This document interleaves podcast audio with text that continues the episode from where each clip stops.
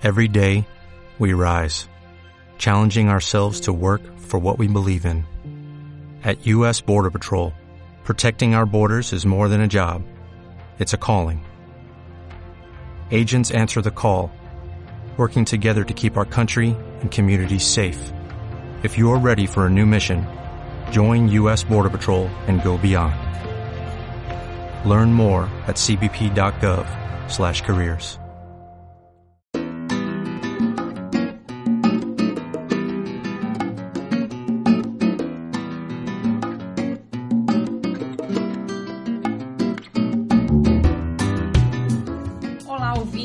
podcast Bye Bye Brasil. Eu sou Vivian Soares, jornalista e viajante profissional. Esse podcast é dedicado a todos os brasileiros que estão pensando em sair do país, buscar uma oportunidade de trabalhar, estudar ou apenas morar um tempo fora do Brasil. Eu sou jornalista especializada em educação e vida profissional há mais de 10 anos e por isso tenho muitas dicas interessantes para compartilhar. Então vamos lá? Pé na estrada, porque está começando o Bye Bye Brasil. No episódio de hoje, que só para constar, hein, tá um pouco atrasado também, porque eu só consegui gravar na segunda-feira, então só consegui postar na terça. Mas hoje eu quero falar um pouquinho sobre os desafios de ir para outro país em família. Eu tive duas experiências diferentes em duas ocasiões distintas, vindo morar na Europa com meu marido, e aí eu vou falar um pouquinho delas. E também vou falar de histórias de pessoas que eu conheço que vieram com filhos, que não foi o meu caso, mas como eu conversei com elas, eu posso compartilhar também alguns aprendizados com vocês. Aproveito para dizer que esse também é o último episódio da temporada, que termina na semana que vem. O meu objetivo com essa primeira temporada é cobrir alguns temas básicos para quem quer viver, trabalhar e estudar fora do Brasil. E eu pretendo fazer mais temporadas do Bye Bye Brasil, também cobrindo esses temas, mas com outra pegada, com, outro, com outra abordagem. Né? Uma coisa que eu aprendi nessas minhas andanças pelo mundo é que uma coisa é viajar sozinho, outra muito diferente é viajar como um casal ou uma família. Isso porque o que um gosta pode não servir para o outro. E nesse momento, a gente tem que exercer a capacidade de negociar, ceder, flexibilizar.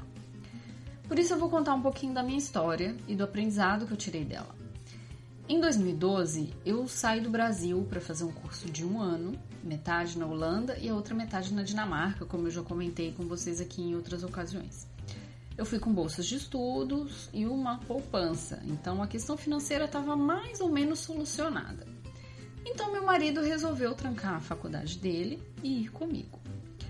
Chegando lá, os primeiros meses foram muito bons, porque nós estávamos assim deslumbrados com a nossa primeira temporada longa na Europa. A Holanda foi um país que, que nos acolheu muito bem, o clima estava bom, meu marido conseguiu um trabalho esporádico em um hotel como camareiro, e além disso ele estudava inglês uma vez por semana na universidade local. Foi até que ele até encontrou um, uma pessoa para ele dar aula de português lá. Ele foi professor de português durante um tempo para um holandês que a gente conheceu lá. Em janeiro, quando fomos para Dinamarca, tudo estava um pouco diferente. O clima estava muito mais frio. A Dinamarca foi um país um pouco mais hostil para a gente nesse sentido. Tava nevando bastante, anoitecia muito cedo, 4, 5 horas da tarde já ficava escuro. E aí meu marido começou a dar alguns sinais de insatisfação, porque nós não planejamos muito bem o que, que ele ia fazer lá. Ele não conseguiu emprego, até fez uma matéria na universidade local, só que era muito pouco. E ele acabou ficando um pouco ansioso com a situação dele lá. Ele estava querendo terminar o curso dele, que ele tinha deixado trancado, né? Esse inverno rigoroso também que a gente passou lá, que foi um dos mais rigorosos dos últimos anos, também não ajudava muito. E além disso, nós fomos morar em um bairro afastado, porque foi uma moradia estudantil que a própria universidade escolheu pra gente. A gente não tinha nem como escolher isso. Resultado, ele não aproveitou tanto a experiência dele lá. Bom, nós voltamos para o Brasil e em 2015 decidimos ir para a Europa de novo. Dessa vez ele tinha passado em um mestrado. E não é que a gente cometeu o mesmo erro?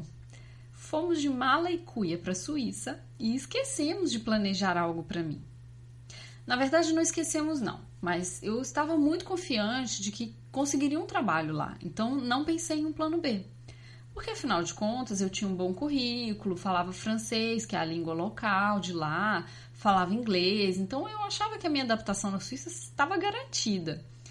Claro que não foi bem assim. Mesmo falando francês, eu nunca tinha vivido em um país que falasse essa língua, então eu tive sim dificuldades de adaptação, não só no idioma, mas também cultural. Me senti também isolada, porque eu sou uma pessoa muito sociável, não consegui fazer muitos amigos lá. A minha saída foi fazer trabalho voluntário, o que foi muito bom para minha cabeça e me ajudou a me integrar. E depois de algum tempo, eu consegui alguns bicos como garçonete e no ano seguinte fui contratada em uma empresa de Genebra. O que, que eu aprendi com essa experiência? que somos todos seres humanos, com sonhos, desejos, vontade de aprender, contribuir para a sociedade, se integrar, fazer amigos, trabalhar, estudar. Mas cada um é de um jeito. Eu sou mais extrovertida, então eu senti muito forte esse baque das amizades e da integração social. Meu marido, que é um pouco mais intelectual, assim, ele sentiu falta de um ambiente mais acolhedor para os estudos dele. Isso sem falar do clima. Eu sou muito mais do sol e do calor, e ele já ama inverno. Eu gosto de cidade grande e ele é apaixonado por montanhas. Como é que a gente concilia tudo isso, né? Bom, quando ele estava terminando o mestrado, eu já estava muito cansada da minha situação na Suíça. Sabia que ela não ia mudar e que dificilmente eu teria o lugar que eu esperava naquela sociedade. Foi então que ele começou a procurar emprego e encontrou uma oportunidade em Barcelona. No começo foi difícil também a nossa adaptação aqui, mas aos poucos nós dois fomos nos adaptando e hoje eu posso dizer que a gente encontrou um ponto de equilíbrio aqui e que estamos felizes. Ou seja, aqui foi um, um, um ponto mesmo médio, tanto para mim quanto para ele, em termos de tudo que a gente gosta e tudo que a gente valoriza. Então, a minha dica para quem está viajando em casal é para sempre pensar em algo para o parceiro. Algum curso, algum trabalho, qualquer atividade, inclusive trabalho voluntário, como eu mencionei aqui. Porque senão a outra pessoa vai virar coadjuvante da sua história. Sendo que o ideal é que os dois aproveitem a experiência, né? Isso vale principalmente para quem está indo estudar, como nós fomos. Quando você está indo trabalhar, é um pouco diferente. Outra situação bem diferente é a de viajar com crianças. Aí eu acho que o planejamento precisa ser muito mais rigoroso, porque você pode estar colocando o bem-estar delas em risco. Então, claro, eu recomendo que os documentos estejam em ordem, que você e sua família tenham os vistos e os documentos necessários, né? As, as questões burocráticas estejam resolvidas e que o apartamento ou o local onde vocês ficarão esteja garantido e comprovado. Inclusive, se um adulto da família puder ir antes e checar tudo isso, viajar antes e ver se tudo aquilo é mesmo o que estão falando que é, tanto do ponto de vista do emprego para quem vai vir trabalhar, do, do estudo para quem vai vir estudar, do apartamento, enfim, garantir que está tudo certinho mesmo. Se as crianças vão ter escola, se elas vão ter atendimento médico, já começar a ver isso, seja público ou privado, mas todas essas coisas elas precisam ser garantidas. Quando a gente viaja sozinha, a gente sabe dos riscos que corre e a gente está se arriscando só a gente mesmo, né? E a gente é adulto, a gente sabe dos riscos que a gente pode correr. É... Mas em família, a coisa é bem mais séria. Já pensou uma criança passando por um trauma de deportação, ou de não ter onde morar, ou de correr o risco de ser despejado, ou de ficar sem comer porque os pais não fizeram um planejamento financeiro e depender de doação de comida? Pois é, isso acontece sim, e muito. Eu vi alguns casos aqui, muitos deles intermediados pela Associação de Brasileiros na Catalunha, que é uma instituição super séria onde eu sou voluntária.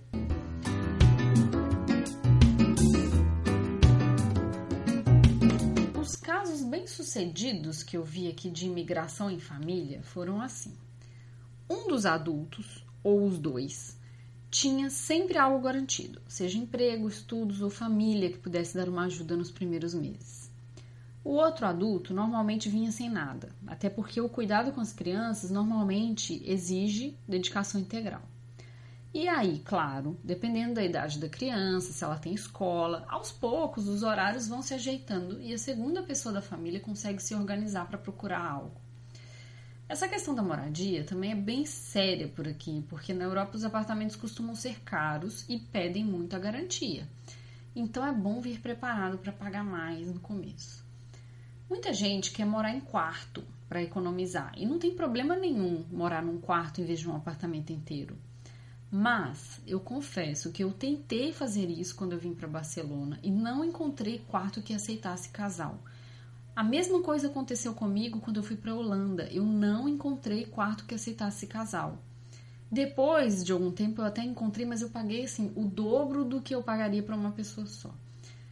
Agora imagina isso com criança. Quando é uma família com criança é mais difícil ainda. Então por isso continua valendo a dica de um dos adultos da família vir primeiro, ajeitar as coisas e só depois trazer o resto da família. Eu sei que pode ser duro para quem veio ficar sozinho e distante de todo mundo, né, durante um tempo. Mas eu acredito que esse é um preço pequeno a se pagar diante da segurança e do bem-estar da sua família e principalmente para quem tem criança terminar, eu quero responder a uma pergunta que me fizeram. Vale a pena vir grávida para a Europa ou engravidar aqui? Bom, foi o que aconteceu comigo. Eu engravidei no ano passado, no meu primeiro ano em Barcelona, quando eu ainda nem tinha documentos. Estava no processo de regularização dos documentos daqui. A minha experiência foi boa. Eu tive acesso à saúde pública, ninguém me pediu minha documentação, então as mulheres grávidas aqui são prioridade. Eu fiz o pré-natal em hospital público, fui muito bem atendida. Sei de outras mulheres que também tiveram experiências parecidas, também boas. E sei também que depois de algum tempo os pais podem pedir a cidadania, ou seja, o filho tem a cidadania e depois os pais também pedem é, como consequência da cidadania do filho. Mas eu não posso deixar de falar também do que, que vem depois do parto, tá?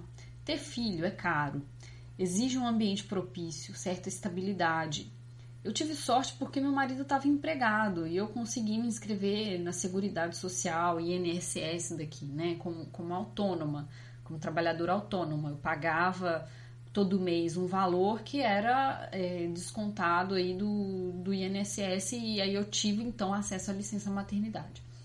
Isso nos ajudou financeiramente, mas eu tive que voltar a trabalhar logo e conciliar trabalho com um bebê pequeno, às vezes é impossível. As creches são caríssimas, inclusive as públicas, e babá não é barato. Claro que isso varia de país para país. Tem países onde as creches são públicas não pagas. Tem países como a Espanha, por exemplo, que as creches são públicas e pagas, e as privadas também são pagas e mais caras ainda. Então é importante ter uma boa estrutura, seja familiar, seja financeira, e também um lugar propício.